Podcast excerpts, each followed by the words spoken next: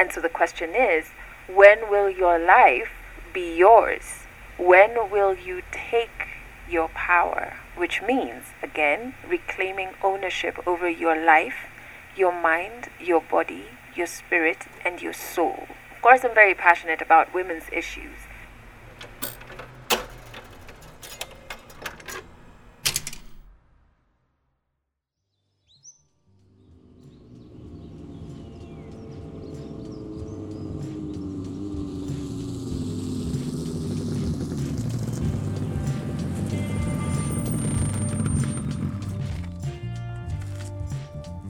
Bonjour et bienvenue sur le podcast des cascadeuses.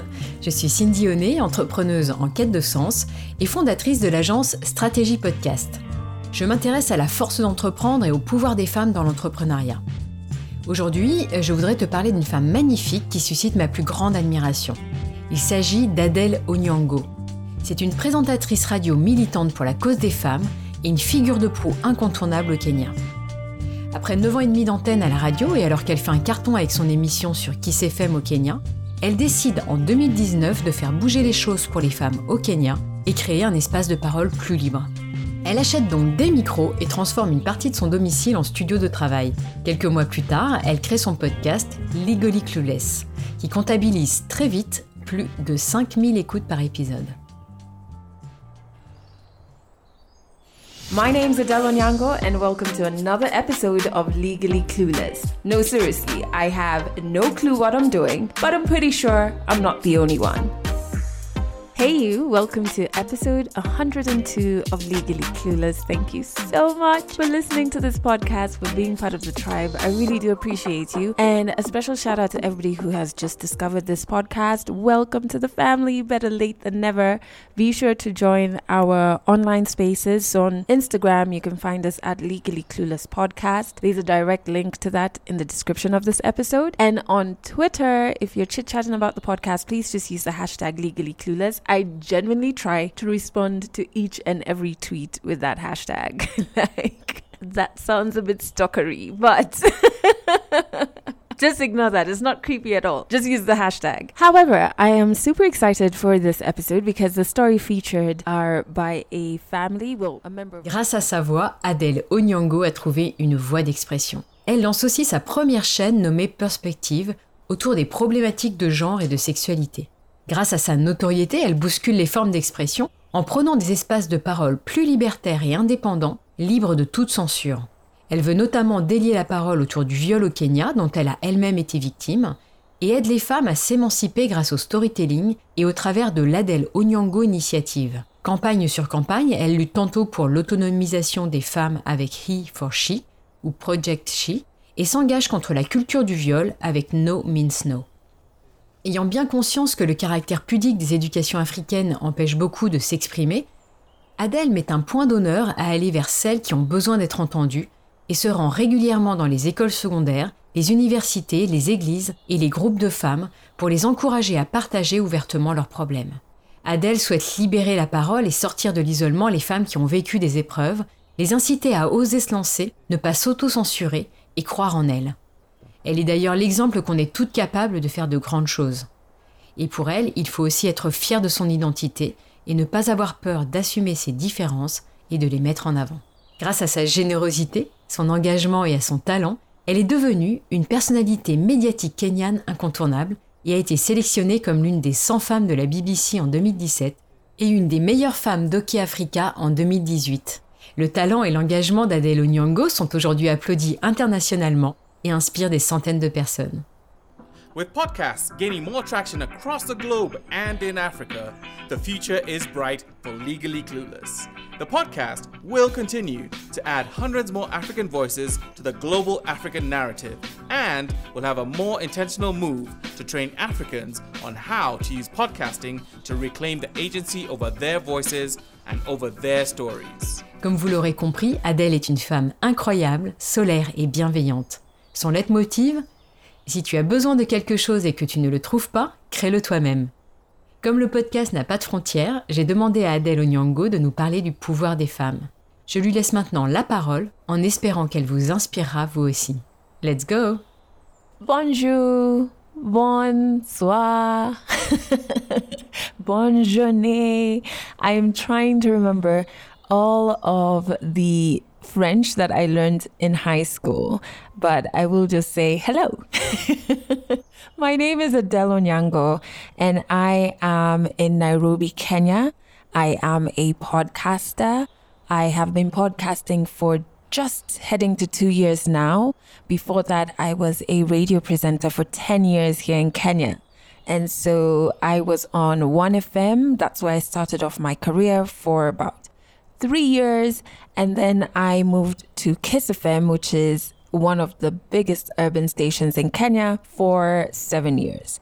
By the time I was leaving, I was hosting the breakfast show, which was a peak time show, but I did think that it was time for me to take a leap of faith, believe in myself, and move and create something for me. So, my podcast name is Legally Clueless, and I called it that because when I was handing in my resignation from my job, I thought I had gone crazy. I was leaving this well paying, kind of stable job it's a job that everybody on the outside looking in thought they would have wanted.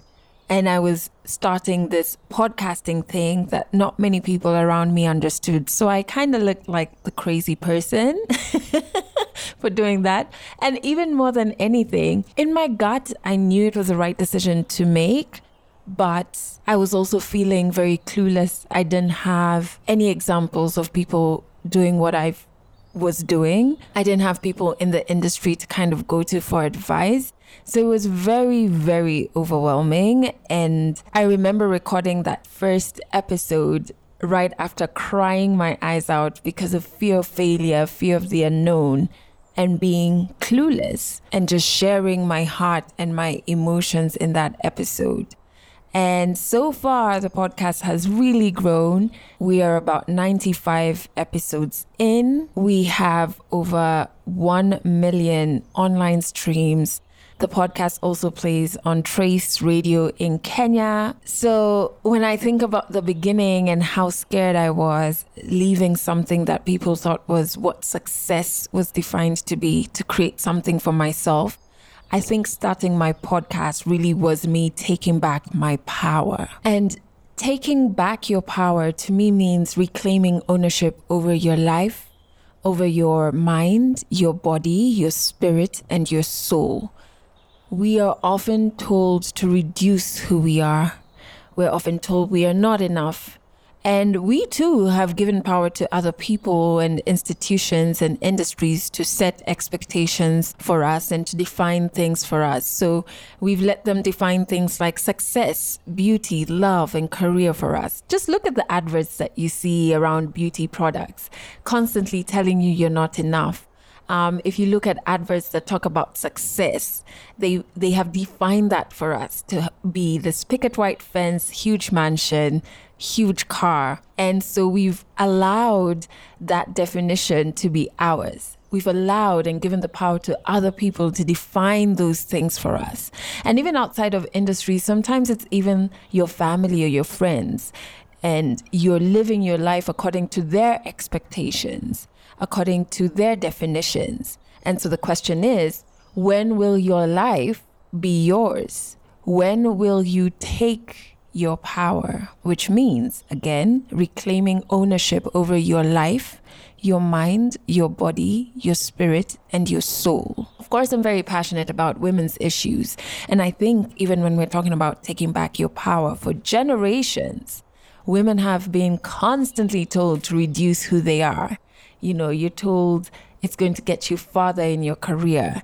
It's going to get you farther in your business. You can't be too emotional. You can't be too much of this. Despite what cultural backgrounds you come from, there are elements of confining women to specific roles and specific ambitions and there are elements of men having to give women the permission to be. So many different cultures and communities share this one struggle of women not being able to open a bank account just a couple of decades ago. And to do so, you needed permission from either your husband or if you were not married, from your father and you were a grown woman. Locally, for me in Kenya, things like trying to buy land back in the day was a headache for my great grandmother and my grandmother because, again, you needed permission from a male family member, be it your husband or your father or your brothers, to be able to do that. Now, isn't that just wild? this is something that you see across different communities, across different cultures it's it's something that happens in both developed or developing countries. Now, while I think it's very important for women to reclaim ownership over themselves, I think it's more important for society and institutions to create environments that allow women to do this because the woman can have all the drive to take back her power. But if the environment created by the society and the institutions does not allow her to do that, then where are we really? In ending, I do hope that your year has started well wherever you are. I'm in Kenya, of course, and we are navigating through the pandemic with courageous hearts and thoughtful minds. Um, hoping that we're able to get the vaccine to everybody here and more importantly, because globally we're going through this pandemic together, this is a time that calls for us to be as human as possible with each other. The ripple effects of the pandemic on incomes, livelihoods, lives, so much death, so much grief, these ripple effects are going to be with us for years. So, my message to you is to be human. That's needed now more than ever. Un grand merci Adèle Nyango pour ta générosité, ton rire et ta bienveillance. Si vous souhaitez laisser un message à Adèle, vous pouvez lui écrire sur Twitter ou Instagram. Et n'oubliez pas de mettre 5 étoiles sur Apple Podcast pour encourager les cascadeuses et le podcast. Merci, à bientôt